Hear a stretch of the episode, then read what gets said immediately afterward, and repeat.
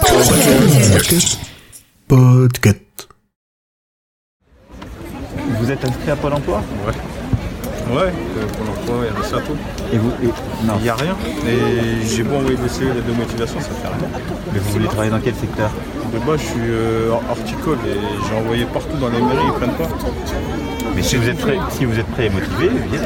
Dans l'hôtellerie, le café, la restauration, dans le bâtiment, il n'y a pas un endroit où je ne dis pas qu'ils cherchent des gens. Pas un. Ouais, Non mais c'est vrai. Donc si vous êtes, il y a des métiers qui nécessitent des compétences particulières. ouais, je sais. Quand les gens les ont pas, on les forme, c'est pour ça qu'on investit. Mais après, il y a des tas de métiers, c'est aussi. y aller. Honnêtement, hôtel, café, restaurant, je, je- je traverse la rue, Sexe, trouve. je- je- politique, absurde, internet, numérique et gadgets en tout genre. Bienvenue dans l'école des facs.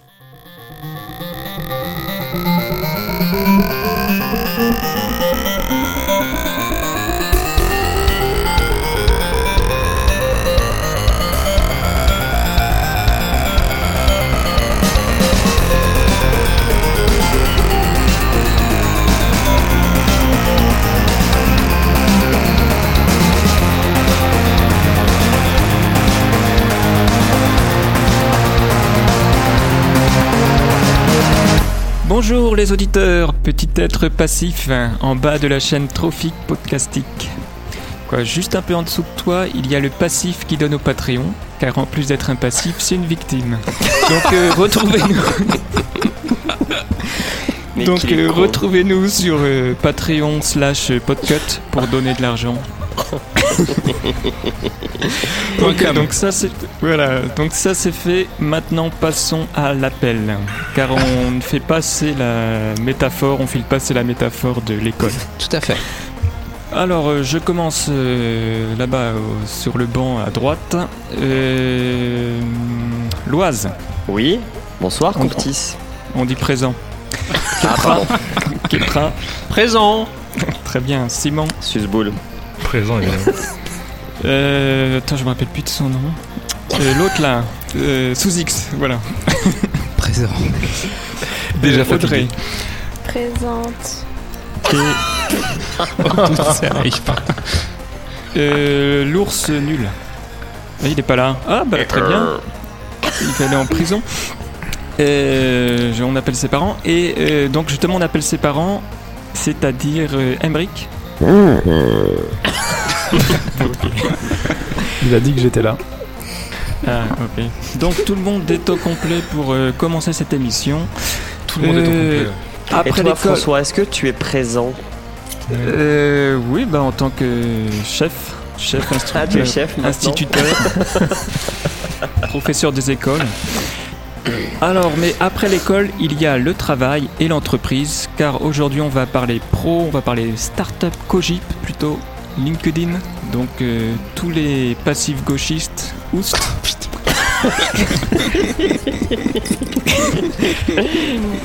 Alors, on Les par... mélanchonistes, euh, les, contre, les, les, les mecs qui sont contre les compteurs Linky, tout ça quoi. Il y en aura pour tout le monde. Alors le premier TPE, c'est celui de Kepra. Euh, C'est nous c'est parler- celui-là même. C'est celui-là Voilà. même. Tu vas nous parler de quoi de Kepra? Eh bien, je vais parler de télétravail. Très bien. Eh bien justement, on commence maintenant. Très bien. Fais-nous, monte au tableau et fais ton petit truc là. Tes camarades t'écoutent. ta dissertation.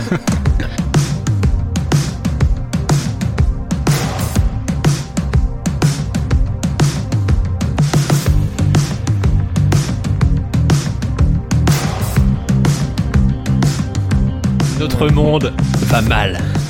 Voilà un constat joyeux. Mais vous rendez-vous compte à quel point le travail et son organisation sont responsables de ce mal.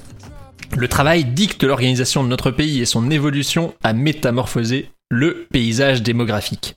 Heureusement, la technologie peut nous aider. Mais encore faut-il faire évoluer les mentalités. Je vais commencer par quelques chiffres. 75%. C'est la part des Français qui travaillaient déjà dans le tertiaire en 2016. Donc ça a dû progresser un petit peu et on doit se rapprocher des 80%. 74 minutes. C'est le temps de trajet quotidien pour se rendre au travail et en revenir. Euh, 88 minutes en Ile-de-France en 2018. 72%, c'est la part des trajets effectués en voiture pour se rendre au travail. Le télétravail pourrait donc apporter de nombreuses solutions, si seulement les a priori n'étaient pas si nombreux. On va donc les lister un petit peu. Tout d'abord, le télétravail isole. Alors oui, évidemment, si on est extrême, euh, ça plaira à François Courtis, et qu'on parle de temps plein à domicile, dans ces cas-là, effectivement, ça va isoler, mais les solutions sont multiples. On peut jouer sur la temporalité, le télétravail quelques jours par semaine ou par mois, mais on peut aussi jouer sur le lieu.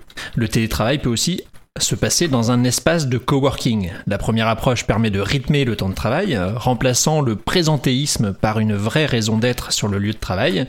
Quant à la deuxième, ça crée du lien social, ouvrant l'esprit des salariés en les exposant au regard d'autrui. Enfin, euh, en- deuxièmement, le télétravail nuit à la productivité. Je parlais du présentéisme, le télétravail en est à l'opposé. Si je ne suis pas au bureau avec mes collègues et supérieurs, il faut bien que je montre le résultat de mon travail, responsabilisant chacun et chacune. Et au-delà de ça, ça peut faire plaisir de se voir accorder euh, un petit changement de situation par son employeur, donc ça peut motiver. Ensuite, à distance, les salariés vont être distraits. Combien d'interruptions connaissons-nous sur le lieu de travail Entre les euh, un café lancés joyeusement par les plus sociaux, les week-ends racontés pendant des heures, les visites impromptues pour des informations sur un sujet totalement différent de celui sur lequel on travaille à l'instant T, les interruptions volontaires sont fréquentes. En télétravail, les interruptions sont volontaires. Si je décide de prendre une pause, c'est simplement car j'en ressens le besoin, gardant à l'esprit le besoin de résultat, quoi qu'il arrive.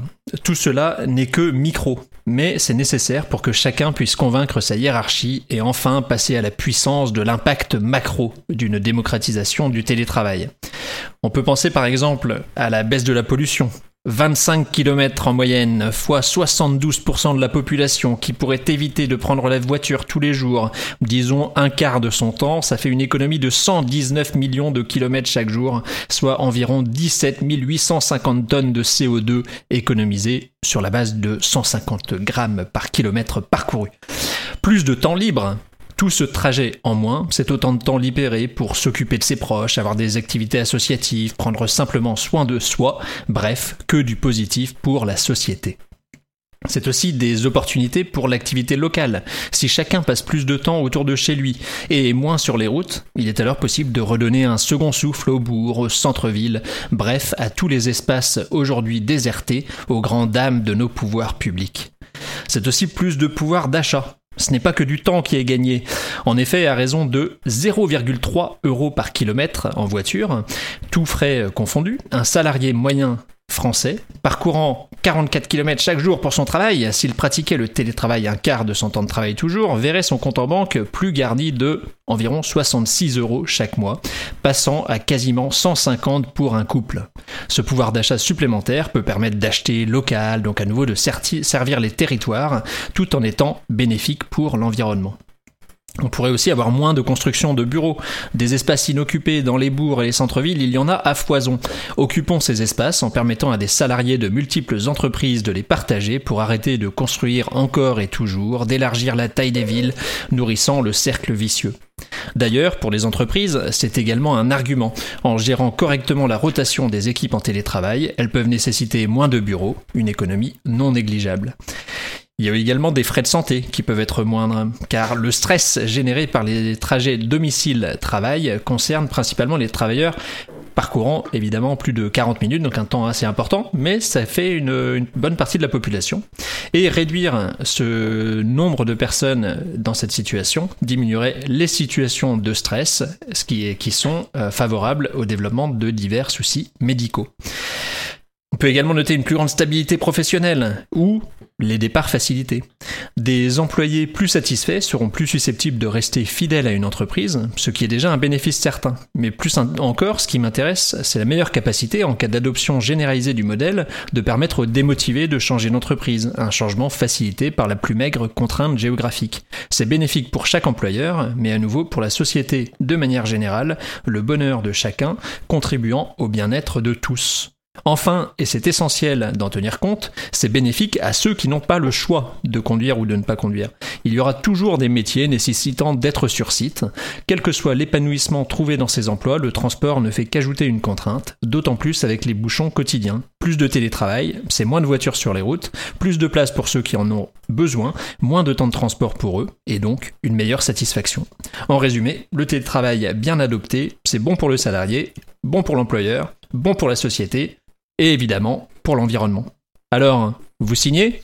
Ne vous déplacez pas surtout, j'accepte les signatures électroniques. Je pense Ah. que- je pense qu'à Rouen, ils signent tout de suite.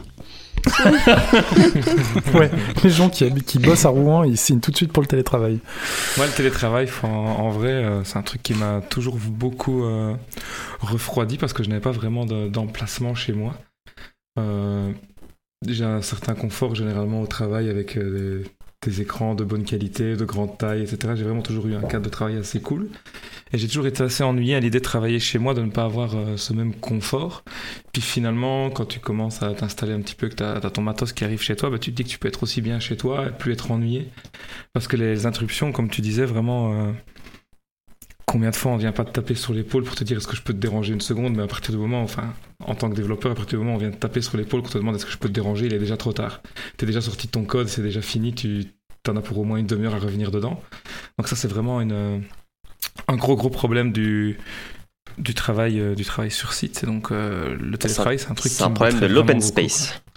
C'est un problème de l'open space, oui, mais en même temps, dans le développement, des emplois qui ne sont pas en open space, ça devient quand même tout doucement rare, peu importe la taille de l'open space.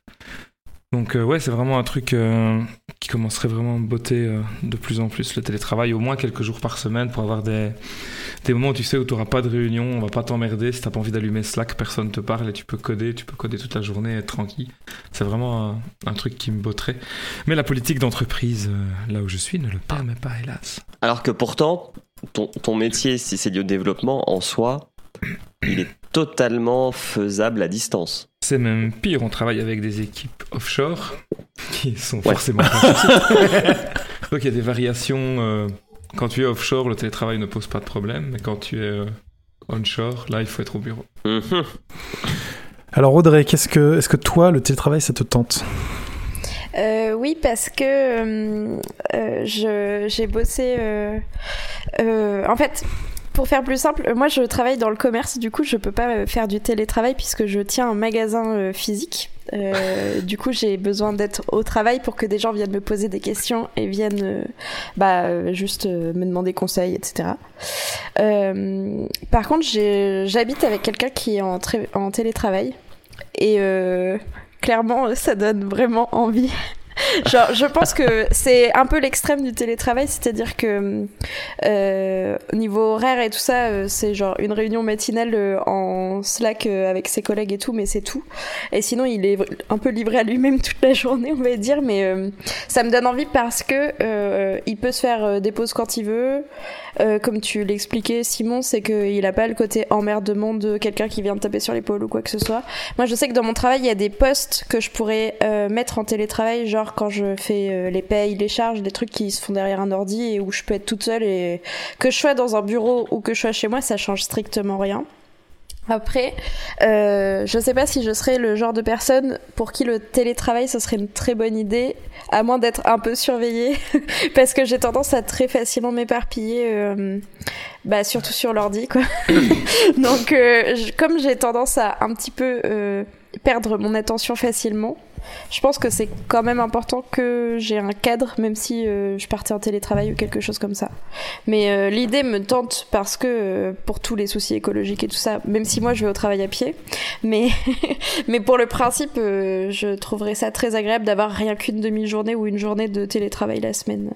Mais tu vois, je pense que c'est ça aussi, c'est qu'il y a beaucoup dans les mentalités euh, encore le côté euh, télétravail égale tout le temps ou euh, Égal travail devant la télé, hein Non, d- déjà oui, En Mais il y, a- y le mix, le mix entre euh, télétravail euh, tout le temps, donc euh, ne n'être que à distance, et télétravail euh, chez soi. Et en effet, il y a Mhm. des solutions intermédiaires qui font que t'es pas forcément isolé. euh, donc en effet, je, je, je pense qu'on y viendra, mais Et tu parlais de cadre euh, là-dessus, Audrey. En fait, il y a- pour avoir fait du télétravail à différentes occasions, c'est important pour bien y arriver de ce que j'ai pu vivre moi de mon côté, d'essayer de se mettre un cadre aussi. Il faut pas dire que tu vas te lever, descendre, te mettre devant ton PC en pyjama et commencer à bosser comme ça. Il faut que tu te, il faut que tu aies déjeuné avant de commencer à travailler. Il faut que tu aies pris ta douche, vraiment te mettre dans un état d'esprit où, où tu t'assois au travail. T'es chez toi, mais il faut que tu t'assoies Oui. au travail, quoi. Et ça, c'est parfois un petit peu, un petit peu compliqué. Je sais que certains n'ont pas besoin de ça, mais moi, j'ai vraiment besoin de ça pour réussir à, à travailler quand, quand je fais du télétravail. C'est un peu le cas aussi pour toutes les personnes qui hum, travaillent de la maison, même sans que ce soit du télétravail, mais même des indépendants ou quoi.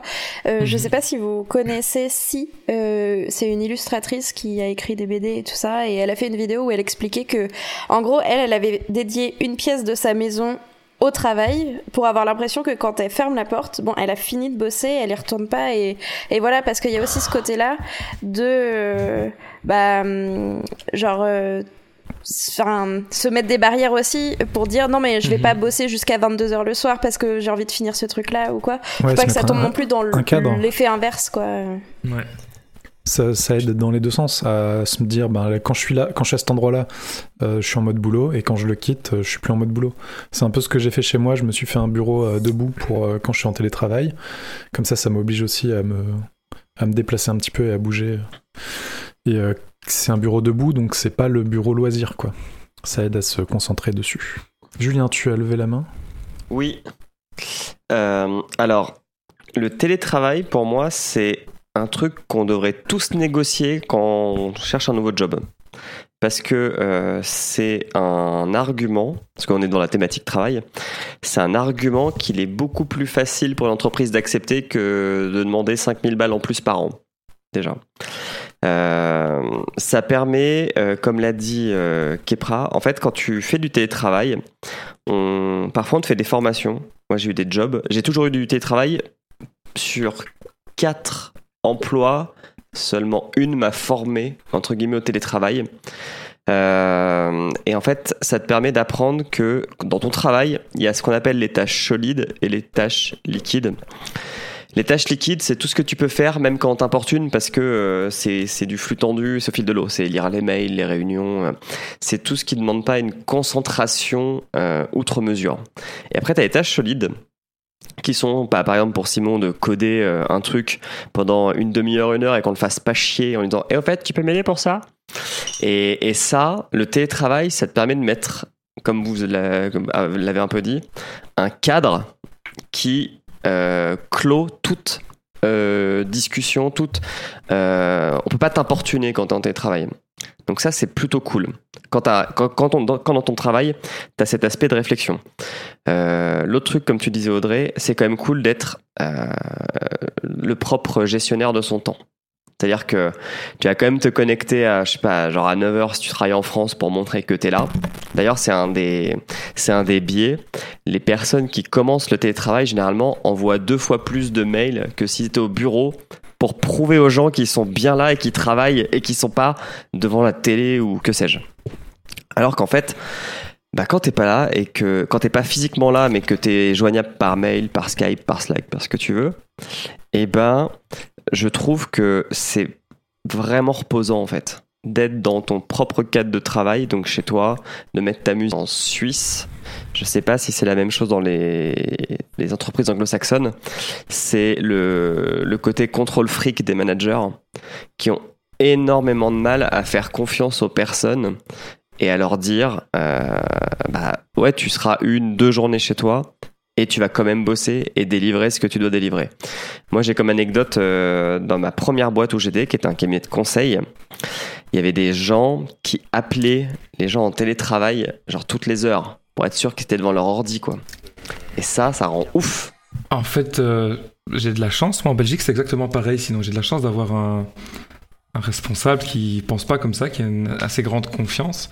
Mais je sais qu'il y en a d'autres qui sont incapables de faire ça dans les boîtes où je suis passé, qui sont incapables de juste de te laisser bosser chez toi en, te faisant confiance.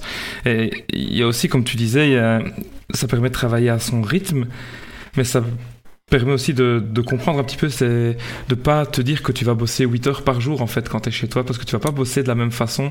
Ça te permet de savoir que sur une journée de travail, quand tu es au boulot, tu produis autant de choses, et que tu sais que ton objectif de la journée quand tu es chez toi, ça va être de produire la même chose que si tu avais été au travail, sauf que tu vas pouvoir le faire dans un autre contexte, un, autre rythme, avec un, un, autre procédé dans lequel tu vas te sentir plus à l'aise et être plus épanoui en fait. Et c'est ça qu'il faut...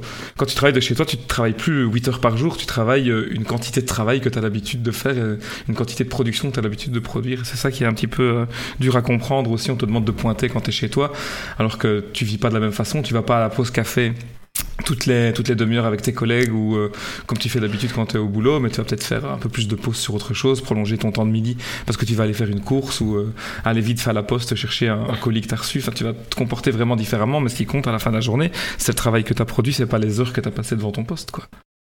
Et c'est ça qui me dépasse avec le côté euh, contrôle fric, c'est que justement, enfin, c'est peut-être que strictement personnel, mais moi, cet aspect présentéisme, je, Mhm. j'y suis extrêmement sensible. Enfin, c'est, euh, on te demande et parfois on te dit même, il faut être là vraiment à telle heure, etc. Mais moi, plus on me dit ça, plus je me dis, bah, c'est bon, j'étais là dans ma journée. euh, au final, le, le contrôle, il s'arrête déjà. Ah oui, il était là, et puis après, on va se dire, ah non, mais peut-être qu'aujourd'hui, bon, il avait, ah ouais, il avait peut-être eu plus de, plus de dossiers, mais bon, il était là hein, pendant tout ce temps-là. Donc en fait, on n'a pas les mêmes attentes, alors qu'en effet, quand t'es pas là, ben, on va s'attendre à ce que t'aies délivré, parce que on n'était pas là pour voir est-ce que t'étais bien pendant les 8 heures, pendant les 10 heures. Ce qui compte, c'est sur le projet que t'as à est-ce que t'as respecté les délais, enfin, et donc, je, je- j'ai plus de mal à voir le côté contrôle fric euh, sur le présentiel, justement, parce qu'au final, bah oui, il était là pendant les heures. Bon, il a peut-être pas été aussi efficace qu'il aurait pu, mais il était là. hein. À l'inverse, le télétravail, si tu réussis pas à faire ton boulot, euh, bah on fait un point à un moment et puis on te dit, euh, bah t'as des soucis, euh, t'es- t'es- je sais pas. Alors, c'est marrant parce que moi, je suis euh, employé de société de service, donc qui est tout le temps en mission pour un client. Et c'est pas du côté des managers de mon côté employeur que ça, ça freine le télétravail, c'est plutôt côté client. Ils aiment pas euh, qu'on soit en télétravail, euh, sauf le dernier en, en date qui est très ouvert là-dessus. Mais c'était plutôt ouais, les clients précédents, les arguments à chaque fois c'était mais qu'est-ce qui nous garantit que votre employeur ne va pas vous faire bosser sur d'autres dossiers. Ouais.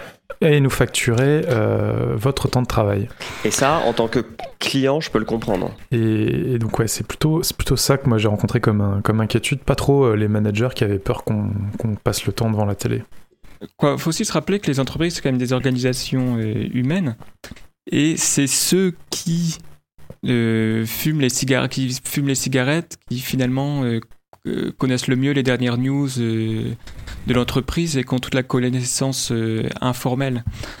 Or, euh, do- donc évidemment, pour ceux qui, sont, euh, qui font du télétravail, ils n'ont plus accès à toutes les, euh, à toutes les sources informelles d'informations qui euh, sont parfois, qui sont toutefois euh, souvent fort utiles. Mais ça dépend de Fort ton utile. Objectif donc- de vie. C'est-à-dire, si, pas, si ton job te plaît, que t'as pas envie de progresser, t'en fous d'aller à la machine à café ou d'aller fumer ta clope, quoi. Euh, oui, mais ce que je veux dire, c'est que tu as quand même, de façon même, euh, même en dehors de ça, considère même si tu veux pas connaître un peu les rouages internes de l'entreprise, euh, l'homme est un être social.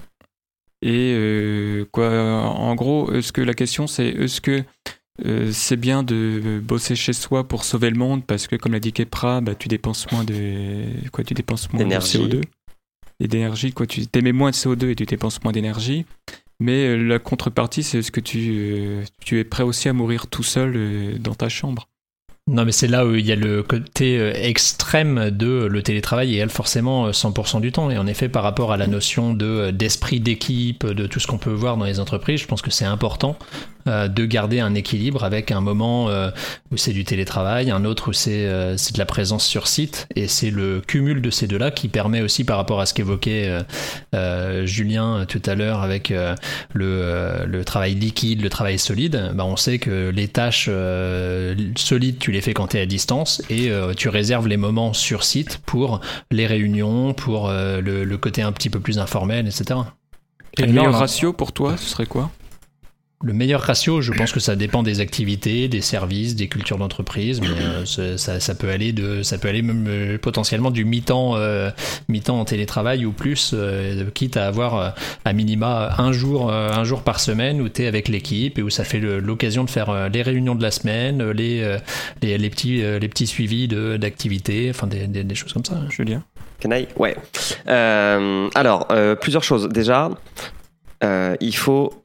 Le télétravail, il faut pas que ce soit le Far West. C'est-à-dire que quand j'étais manager d'équipe, moi j'imposais que tout le monde soit en télétravail le même jour. Ça peut paraître con, mais ça évite quand même que les gens ne te croisent jamais, comme tu dis, et que bah, ils puissent jamais échanger ce genre de truc informel. Sur le côté, euh, ça ne permet pas de faire du radio moquette. En interne, non. En externe, oui. Moi, j'ai jamais autant été mangé dehors avec euh, des gens, des clients, des prospects quand j'étais euh, en télétravail, en fait. Parce que euh, j'ai souvent bossé dans des endroits qui étaient dans des zones isolées. Et du coup, moi, j'habitais en centre-ville, si je schématise. Et d'être en centre-ville euh, un jour par semaine, ça me permettait de faire des meetings beaucoup plus facilement que quand j'allais bosser au bureau. Et pour rebondir là-dessus, on parle de télétravail depuis le début, comme de travailler à domicile. Mais si par exemple tu habites à Paris et que ta boîte elle est, euh, je sais pas, euh, un petit peu excentrée, aller travailler dans un coworking Rouen. dans Paris où tu vas te retrouver avec euh, d'autres personnes qui font le même type de métier que toi dans d'autres boîtes, mais où tu vas juste pas devoir te déplacer jusqu'à ta boîte, ça va te permettre de faire du networking, d'échanger des idées, d'avoir des, des idées de l'émulsion qui va se passer justement avec des gens qui travaillent sur d'autres projets, tu vas entendre d'autres choses, on va venir te questionner sur d'autres problématiques que tu ne rencontres pas et ça peut apporter quelque chose à l'entreprise euh, dont tu fais partie aussi. Et ça, on n'en a pas encore vraiment parlé depuis le, depuis le début, donc c'est un autre aspect du télétravail, c'est télétravail ne signifie pas chez toi, ça veut dire pas chez ton employeur. Quoi. Ouais, mais le, Mm. le coworking, du coup, ça t'amène les problèmes que t'as quand t'es à l'entreprise?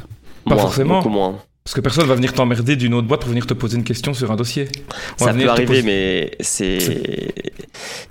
On te, on te, ouais, on, on t'importune beaucoup moins facilement quand même. Parce qu'on te voit bosser, on ne bosse pas dans la même boîte, donc faut vraiment que t'aies quelque chose d'important à demander pour que le mec vienne te faire chier, quoi.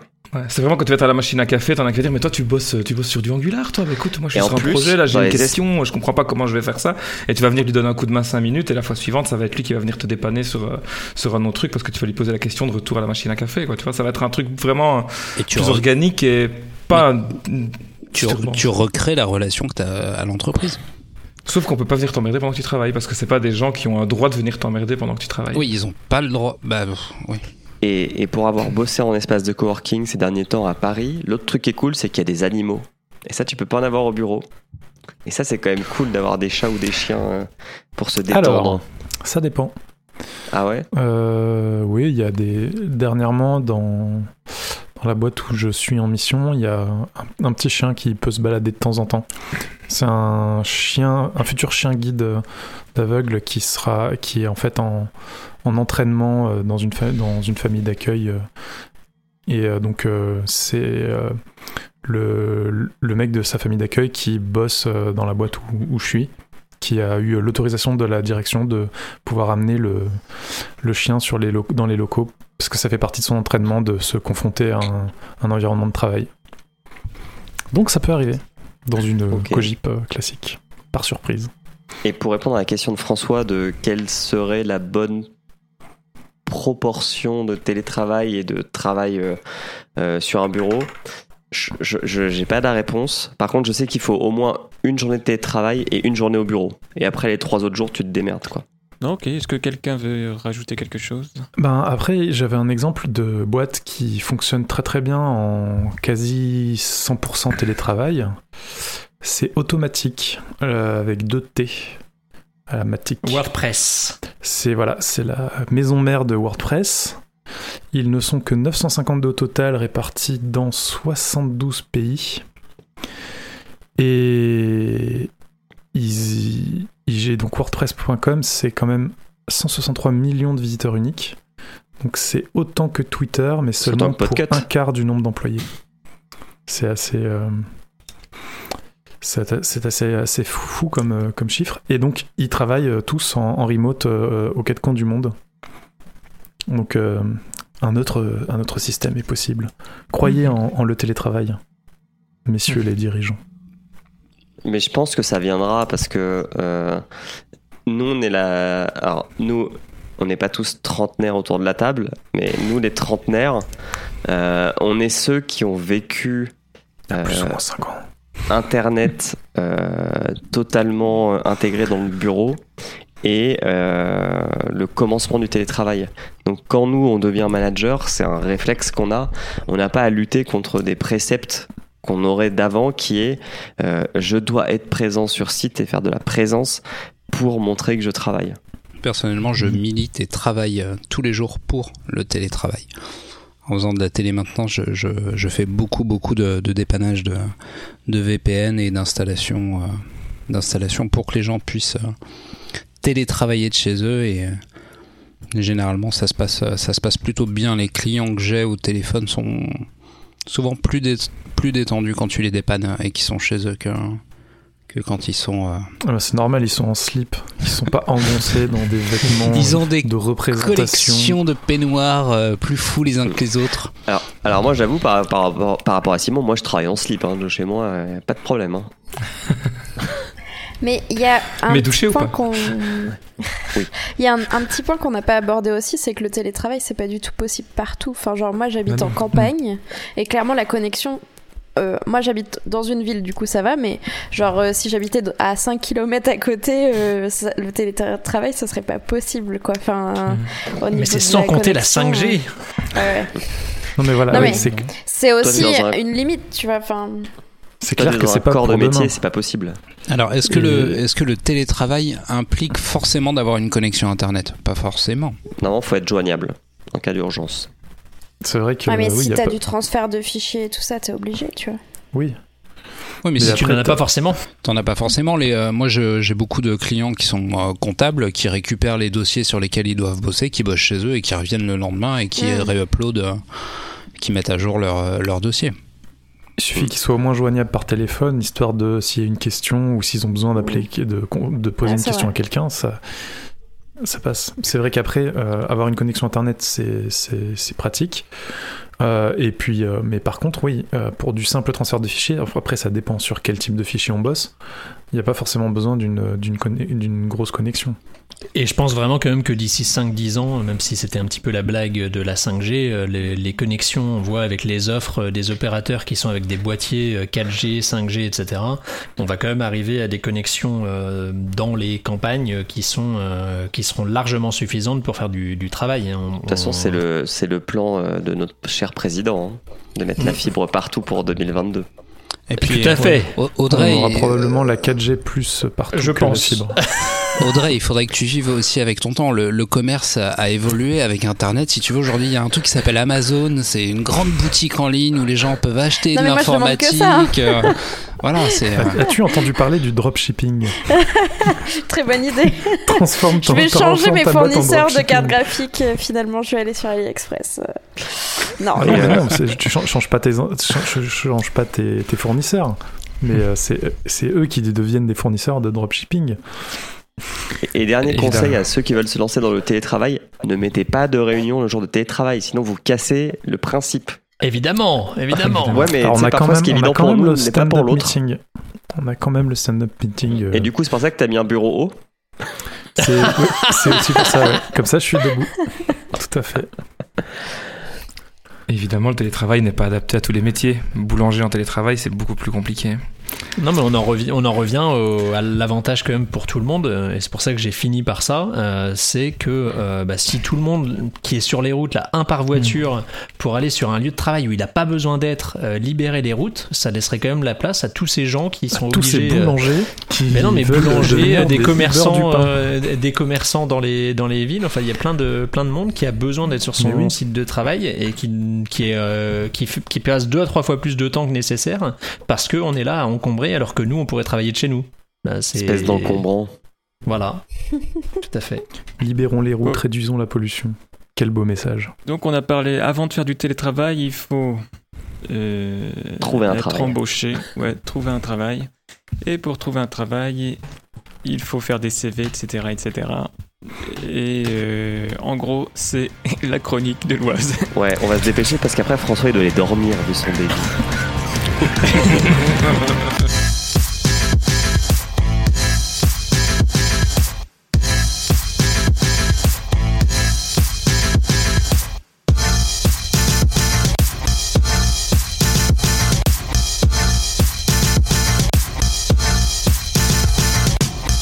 je vais parler avec le même rythme que François et s'il te plaît non.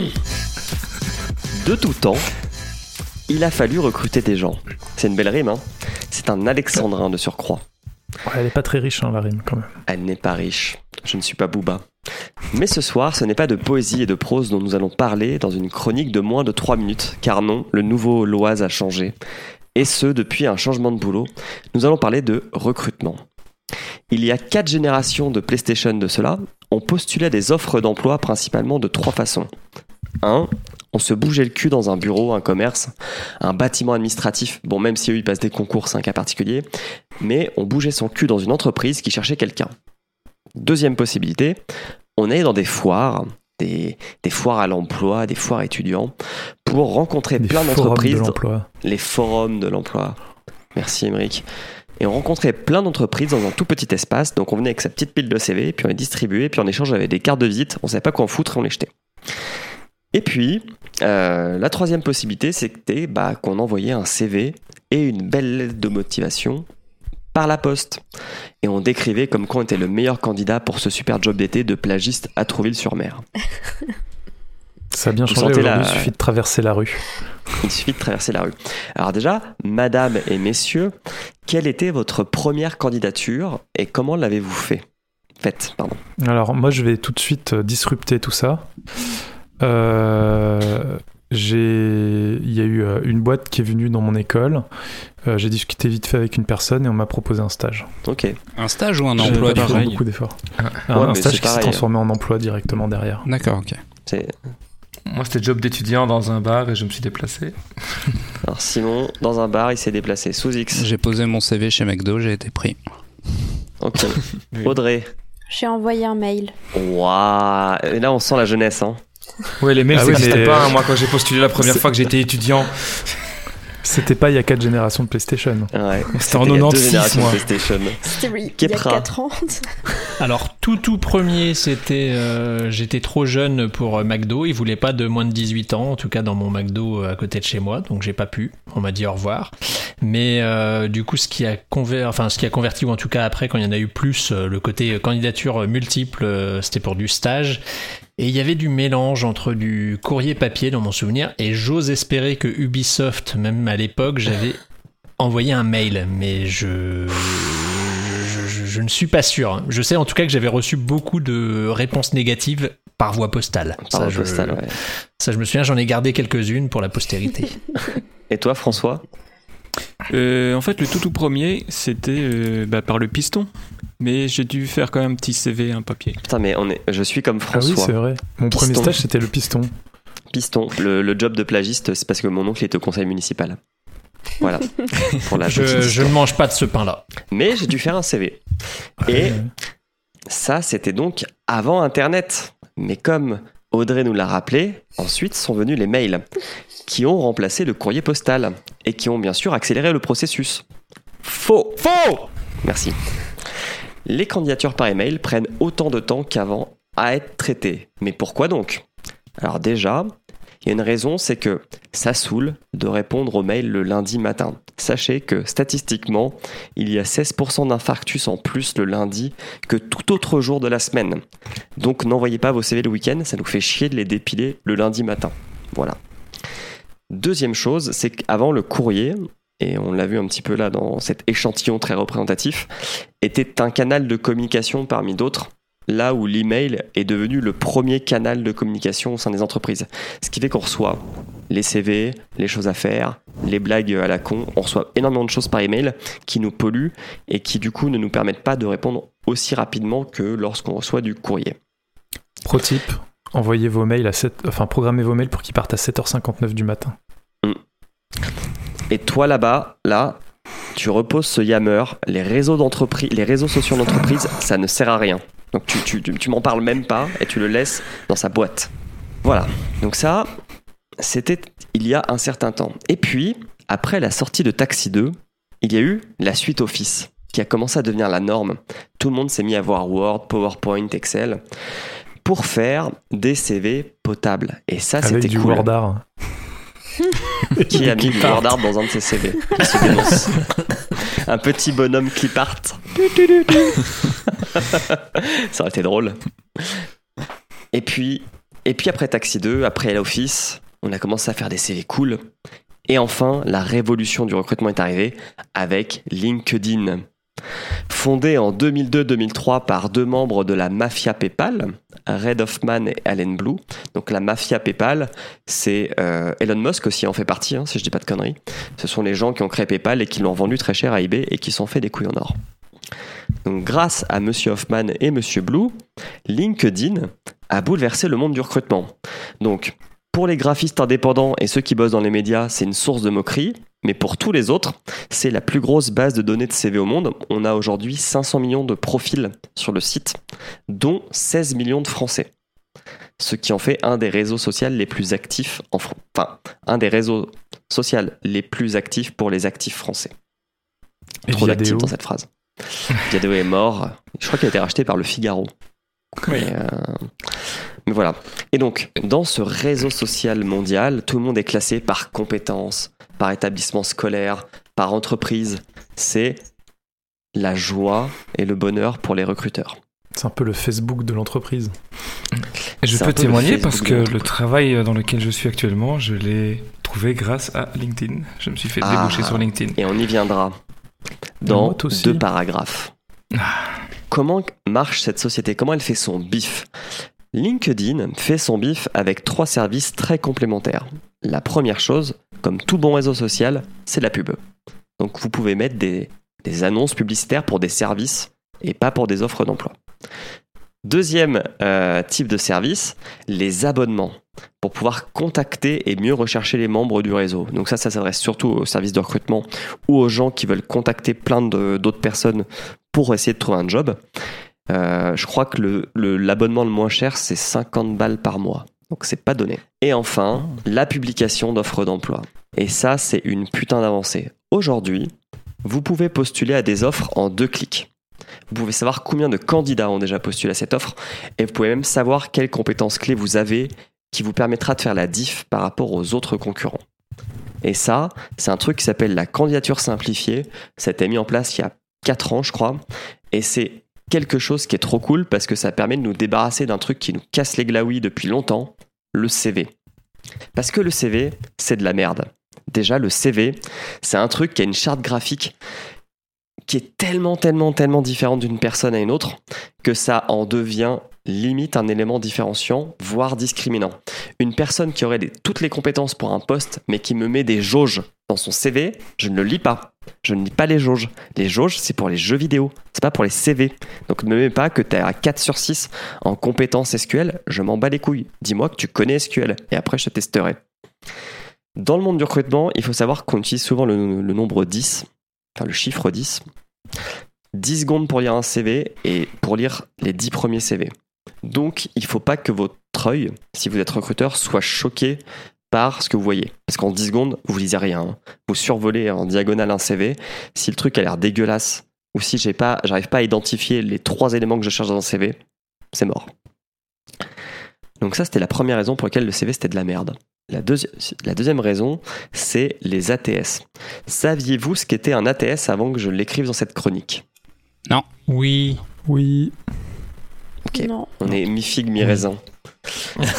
Un. ATS, de l'anglais Applicant Tracking System, est un mot barbare derrière, ce- derrière qui se cache le nouveau cerbère de votre prochain emploi. Un ATS, c'est un algorithme qui va parcourir votre CV et qui va calculer un score de, j'ai nommé d'accointance, j'ai pas trouvé d'autres mots pour dire de, de, feeli- de, de, de- de feeling D'affinité. d'affinité, merci, entre, Ah oui. entre donc ce CV et l'offre d'emploi à laquelle vous postulez. Et en fait, il va calculer ça par des mots-clés. Donc, euh, si dans le CV, c'est marqué euh, euh, SQL, euh, gestion de projet, euh, et puis euh, faire des cupcakes, eh ben, il faut que dans votre CV, on trouve les mêmes mots. Parce que sinon, l'ATS, il va dire, bah non, je trouve pas les mots que je cherche, donc ça vaut même pas la peine que tu le regardes.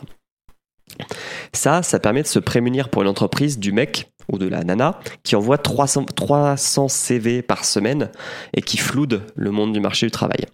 Mais le problème, bah, c'est que si, un, vous n'êtes pas au courant qu'un ATS vous faites recaler alors que c'est juste une question de mise en forme, et de deux, il y a des petits malins qui ont développé une technique. C'est-à-dire qu'ils prennent un CV, enfin leur CV, et ils mettent des zones blanches. Et dans ces zones blanches, ils copient-collent l'offre d'emploi en police 1 couleur blanche, et ainsi, la machine lit tous les mots qu'elle cherche dans l'offre d'emploi. Bien Mais les. ATS sont plus évolués. Non. Tu étais ironique ou pas? À moitié. Ok. Voilà, je viens de passer 3 minutes à vous parler de 25 ans d'évolution de technologie de recrutement, alors qu'en fait, 80% des emplois sont sur le marché dit informel, c'est-à-dire uniquement par du bouche à oreille et de la recommandation. Donc mon conseil lifestyle si vous cherchez un nouveau boulot, c'est privilégier les pots de départ et les buffets curly plutôt que de vous casser le cul avec un beau CV et des airs emploi pour LinkedIn. Ah, merci. Ça va, vous n'avez pas trop cassé le moral? Un peu. Non. Non. Non, c'est euh, c'est plein de, plein de protypes euh, très utiles, trouve-je. Kepra, toi qui sembles avoir déjà des petits. euh, des petites phrases à dégainer. Euh, non, LinkedIn, en ce qui me concerne, sert surtout à des commerciaux à m'ajouter pour me vendre des solutions euh, dont je n'ai rien à faire. Euh, donc c'est plutôt ça. Après, je suis totalement d'accord, en effet, euh, que de toute manière, enfin, quand, il s'agit d'annonces qui sont diffusées, quel que soit le biais par lequel elles sont diffusées, c'est que généralement l'employeur n'a pas trouvé par les cercles plus informels le candidat adéquat. Donc en réalité, assez souvent, ce sont des œuvres qui sont moins intéressantes que celles qui ne sont pas publiées qu'on Ouais. retrouve. Donc c'est a priori des postes moins sympas que ceux qui ont été pourvus par des, des moyens plus euh, indirects et qui n'ont pas eu l'occasion de- d'arriver sur les annonces. La cooptation est un excellent moyen de recruter une personne. J'ai découvert ça euh, il y a même hier. J'ai reçu un mail de Ah. ma DRH qui, qui parlait de ça et je suis allé voir. Et les primes sont pas mal, hein. ça va de 400 Alors, à ouais, 800 ouais. balles. La cooptation, pour ceux qui ne connaissent pas, c'est qu'un employé euh, recommande une personne. Si cette personne est recrutée et généralement fait sa période d'essai, l'employé qui l'a recruté touche une prime. Alors moi c'est absolument inintéressant, ça a été lancé récemment et c'est euh, 150 euros euh, quel que soit le type, le profil, etc. Ah. Alors que dans, dans, une, dans une ancienne boîte c'était 1000 euros quel que soit le poste, enfin ça avait Ah ouais. plus de sens quoi. Mais Ah. euh, à 150 euros je sais pas si je vais mettre Autant de temps. en, ligne de mire mon voilà mon- le- le- la, la- la street cred de mes recommandations euh, si jamais c'est pour faire embaucher quelqu'un et qu'on me dise après euh, non mais attends mais c'était vraiment un nul lui qu'est-ce que tu m'as qu'est-ce que tu me l'as recommandé? Bof bof Oui. Tu, tu, tu, de- tu ne vends pas ton image à 50 balles. non c'est ça J'avais une question pour vous. Hmm. Vos postes actuels et, et précédents, vous les avez eus par le réseau informel ou le réseau formel Euh, moi, c'était euh, une, euh, par une prise de contact par LinkedIn euh, parce que en fait, ma, je suis dans une position qui est plutôt euh, favorisée, c'est que mon profil métier est plutôt demandé. Et donc euh, ma LinkedIn routine, c'est toutes les semaines de dire euh, non merci à tous les recruteurs qui me contactent, qui m'ont contacté dans la semaine euh, sur LinkedIn pour me proposer Monsieur. une rencontre. Plus un. J'ai j'ai vraiment de la chance. alors que ma LinkedIn routine c'est tous les jours de voir les invitations de commerciaux mais je, je n'en fais rien parce qu'en fait je me dis et je sais pas si je me trompe que si je refuse ou que si enfin si j'accepte je sais ce qui va m'arriver mais si je refuse je me dis qu'ils peuvent me réinviter alors que si je ne fais rien je garde un suivi des- de ces gens euh, voilà et ils sont bloqués ils ne peuvent plus rien faire avec moi Il y a des genres de profils. Moi, sur mon profil LinkedIn, j'étais obligé de mettre Not Open to Proposals sur mon profil LinkedIn. Et ça a diminué. Maintenant, je ne reçois plus que trois propositions d'emploi par semaine. Tu l'as mis en toutes lettres? En toutes lettres, ouais. Parce, parce que l'option euh, je ne suis pas intéressé, euh, elle oui, sert ça, à rien. hein. Ah non, ça, ils s'en foutaient. Non, je l'ai mis en toutes lettres. Je regarde pas mon profil LinkedIn, qui se c'est écrit, passerait. quoi. J'ose pas imaginer ce qui se passerait si j'activais l'option euh, ouvert à, ou- à l'écoute du marché. C'est la folie. Et toi Audrey, tu as fait comment Bah, moi, je bosse euh, dans une boîte euh, familiale, du coup. euh, Piston. de piston, ouais. Pour le coup, Mais ouais, si- ouais. Si tu devais chercher un nouvel emploi, je mets des si, est-ce que tu chercherais sur LinkedIn ou est-ce que tu irais chercher dans ton réseau? Dans mon réseau. Bah, en fait, on m'a déjà proposé de me coopter. Du coup, euh, pour l'instant, je suis en réflexion. Et euh, j'ai quelqu'un dans mon entourage qui m'a proposé du boulot, mais. euh, Enfin, pas du tout grâce à LinkedIn pour le coup, pas du tout grâce à Internet ou quoi. Enfin, grâce à Internet parce que c'est mon réseau de connaissances, mais pas, euh, pas grâce aux, aux outils proposés. Ah, C'est ton réseau. ouais. Et je suis prêt à te coopter moi aussi euh, ce soir, Audrey. J'ai Cooptons du boulot- Audrey. J'ai du boulot pour toi si tu veux. Lançons le hashtag Coopton Audrey. Avec cet épisode. J'ai beaucoup de compétences. Et, et donc pour ma part, c'est le, le premier euh, le premier emploi euh, où j'ai postulé donc sur le site de l'entreprise. euh, Ton emploi actuel. Vraiment vraiment entièrement Cogip style euh, où j'ai postulé sur le site de l'entreprise avec les formulaires sans sans fin avec euh, la totale parce que précédemment c'était euh, si on reprend depuis le début c'était sur un blog quelqu'un euh, dont je vois qu'il cherchait quelqu'un je le contacte de manière très informelle on se voit ça se fait euh, ensuite, eux-mêmes qui disent ah bah tiens, on connaît un tel, un tel, un tel, euh, on peut euh, ba- balancer ton CV. Je passe à un entretien, ça se fait. Après, euh, quelqu'un qui me chasse, j'y vais, ok. Après, ça, tout ça, ça se finit. Chasse au sens autre- de chasseur de tête, hein, pas, pas Chasseur de au tête. sens de ça. c'est ça, tout à fait. Euh, et ensuite, c'est mon précédent employeur qui me recontacte en me disant bah tiens, euh, tu pourrais revenir. Et euh, après, j'ai candidaté euh, à l'ancienne. Est-ce Normal que pour dans- rejoindre une cogip. Est-ce que dans cette candidature à l'ancienne, tu as dû coup, coup passer euh, une petite, une demi-douzaine d'entretiens, euh, dont euh, plusieurs tests. en, en, euh, version euh, Est-ce qu'on a recalculé par Skype avec des gens à l'étranger? Alors non, je me, je me suis contenté de deux entretiens euh, doubles avec euh, un aspect Donc, hiérarchique et RH, euh, avec le premier par euh, Skype et euh, le deuxième en, en présentiel. C'était toi, moderne quand même par Skype. Et toi, François Homme de l'ombre, caché dans les coins sombres? Euh, moi plutôt informel, mais dans le sens où en fait dans les milieux de niche, euh, dès que tu as une réputation, bah c'est euh, quoi C'est pas de l'informel curly, mais c'est de l'informel. Bah tu as une bonne réputation. et- Ouais, c'est l'informel euh, caviar champagne. Voilà. Faut pas, faut pas, faut pas dénigrer les curly. hein. Moi, j'ai trouvé un job grâce à un, un pot de départ curly. hein. Ça arrive. Et c'est même, enfin moi, ce que j'ai, ce qui est ouf dans mon expérience, c'est que j'ai fait 5 jobs, 4 en, par réseautage et ça s'est toujours bien passé. Le seul où ça s'est mal passé, c'est le, celui où j'ai appuyé sur candidature simplifiée sur LinkedIn. Et comme l'a dit Kepra, peut-être que ça cachait un loup en fait. si, si la boîte, ça fait 6 mois qu'elle cherche un, quelqu'un pour un, poste, c'est peut-être parce qu'elle n'est pas prête. Ou peut-être parce qu'elle est chiante. Sous X, toi, t'as fait comment Euh, alors moi j'ai j'avais un profil. traversé la rue Bah c'est c'est un petit peu ça. Non, je, moi j'ai- je suis passé par euh, par tous les. J'ai découvert en fait le le marché du travail. euh, euh, via euh, tous les sites euh, Indeed, euh, Météo Job et euh, tout ce genre de choses. Moi, je faisais du, du commerce euh, avant. Euh, Aujourd'hui, je suis euh, totalement dans, dans l'informatique. Donc, en plus de ça, j'avais pas du tout le CV qui qui- qu'il fallait bien pour trouver du, du taf. T'avais des jauges? Non, j'avais, j'ai, j'ai écouté Kepra. J'ai écouté Kepra bien, bien avant de, de, de me risquer à mettre, à mettre des jauges. Mais euh, moi, c'est via, via Indeed que j'ai trouvé du, du taf. Et euh, je, je, je, me suis même Donc pas. le dé- réseau formel. Je me suis même pas défendu. hein. L'entretien a duré euh, 30 minutes, j'ai pas parlé et puis euh, j'ai été embauché. Mais ma boîte recrute beaucoup. Et ils sont, ils sont très Ah là contents là. de m'avoir recruté.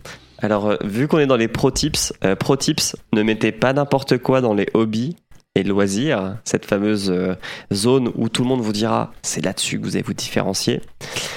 Euh, mon mentor dans mon premier job adorait imprimer les pages Wikipédia des loisirs des gens et les challenger en entretien de recrutement. Et j'ai vu un mec se décomposer qui avait mis Japon. Et le mec lui a posé des questions genre ce qui est le- l'empereur du Japon, qui est le premier ministre du Japon, euh, cite-moi le nom de la plus grande île du Japon. Et le mec ne savait répondre à rien. Et, et du coup, il a foiré son entretien de recrutement parce qu'il s'est totalement décontenancé. Mec, j'ai mis podcast sur mon CV. Bah voilà, c'est bien. Mais ne mentez pas sur vos CV, ça sert à rien parce que ça sera, ça se verra au bout d'un moment, quoi. Ou même, ne- enfin, Ou sur la partie la fiche Wikipédia. sur la partie hobby, euh, mettre euh, série dans les hobbies, c'est pas c'est pas un hobby, euh, comment on va dire, qui Voyage. Enfin, sauf, Ou sauf alors si on, cinéma. sauf si vous postulez dans un rôle de community manager pour une chaîne de télé, mais euh, Ou plutôt que de mettre plutôt que de mettre série dans les hobbies, tu mets Hobbit dans les séries. Oh là là. Si, si, je, je mets. Et Eh oui, c'est ça quand on commence avec une demi-heure de retard. On fait des blagues de merde. Non, un petit 17 sur 20 pour Kepra. Ah, il a vraiment bien failloté, hein, Kepra. Ouais. Non, mais voilà, le, le but de cette chronique, c'était euh, ne croyez pas que euh, parce que maintenant on a accès à plein d'offres d'emploi via le net, que c'est plus simple de trouver un boulot qui vous plaira, quoi. Vraiment, le réseautage, c'est quand même dix fois plus efficace que ça. Ce message est à, Méditer. est à faire passer aussi à ceux qui disent euh, Oui, mais du boulot, je vous en trouve facilement. hein. Moi, je traverse la rue, je vous en trouve du travail. bah, c'est facile de dire ça quand on a le réseau, quand on est euh, président de la République. Mais cela dit, monsieur, monsieur Julien Macron va un petit peu dans ce sens-là, parce qu'il dit il faut aller voir, il faut parler aux gens, il faut être en physique. Donc quand il dit vous traversez la rue, vous en trouvez, c'est en effet, il va taper aux portes, il va échanger avec les gens, il en trouve plus facilement qu'en répondant à des euh, offres d'emploi. Il y a un Tout peu de ça. Sauf que c'est pas ce que fait faire Pôle emploi. Non. Prends-en de la graine, Pôle emploi. Eh bien, je pense que. Est-ce qu'il y a encore des interventions sur ce sujet? Je pense que non, puisqu'il est déjà l'heure d'aller dormir. Pour ceux qui n'y sont pas encore. Voilà. Mec, j'ai donné mon sang aujourd'hui, j'ai plus d'énergie que toi, quoi. Et le, le futur du, du recrutement, si juste une dernière chose, le futur du recrutement, euh, Bourdin en parlait euh, ce matin à, à la radio, euh, ces, ces IA qui, qui classent. Dans la blockchain. Quel, quel, quel problème ça va, ça va poser euh, au final? Parce que le, on peut pas, on peut partir du principe qu'une IA qui va trier les, les CV sera totalement objective, ce qui est totalement faux. On est bien d'accord, Ça puisque va. c'est codé Alors, par un homme ou une femme. Il y a un premier piège qui a été euh, montré par des- un exemple d'IA euh, qui était censé être entraîné à détecter des moutons. Et euh, l'IA avait donc 100% de réussite. Et puis en farfouillant un peu, ils se sont rendus compte que l'IA avait 100% de réussite, non pas parce qu'elle détectait les moutons, mais parce qu'elle détectait que bah, il y avait de l'herbe, et quand il y avait de l'herbe, c'est qu'il y avait des moutons. Et donc, euh, parce que le, en fait, faut, faut vraiment se méfier euh, des, IA. Donc, comme tu disais, euh, une IA ne- n'est pas forcément objective, ça dépend vraiment de comment elle a été entraînée. Moi, je pense que ça ne changera rien, à part que ça, ça va tuer du job de, RH, enfin de recrutement, pas de RH, parce que c'est quand même deux métiers différents. Et mais mais la, règle qui est les premiers arrivés seront les premiers servis, elle sera toujours valable. Et en fait, c'est ça. Si vraiment tu veux passer sur euh, le réseau formel, c'est comme trouver un appart, quoi. C'est vraiment, euh, faut être dans les dix premiers. C'est-à-dire qu'il faut que tu te lèves le matin, euh, que tu te mettes des alertes temps réel et que dès que l'annonce est, est publiée, pardon, que tu postules. Là, tu parles de trouver un appart à Paris. hein.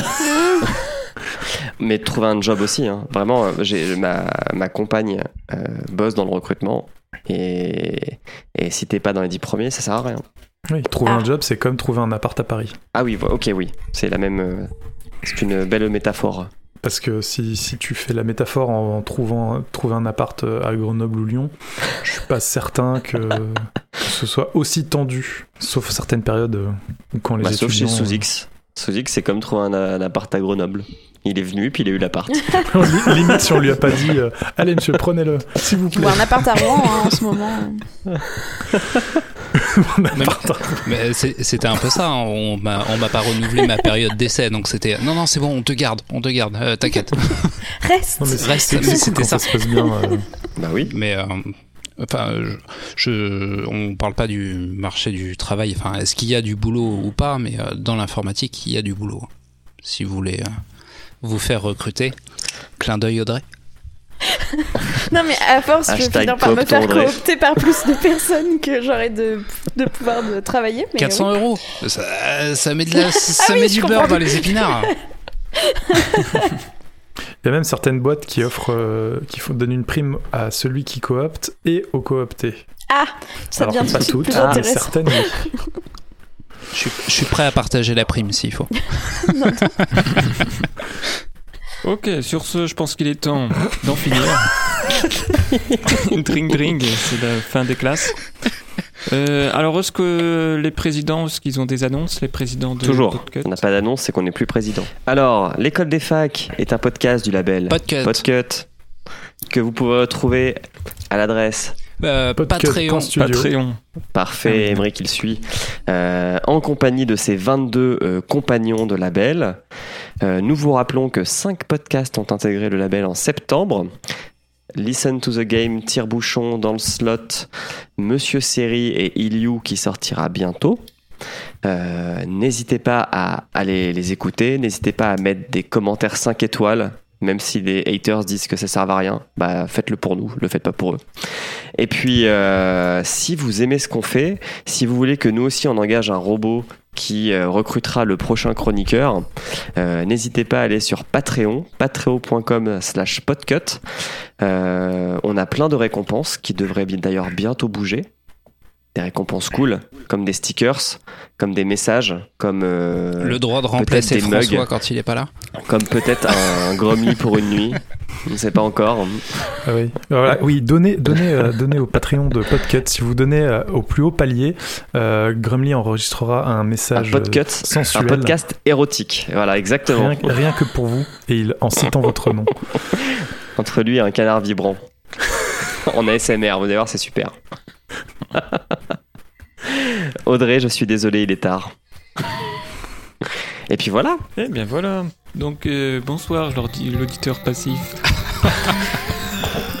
Et l'animateur passif aussi. L'animateur passif passif. Il est pas si sif. Au revoir.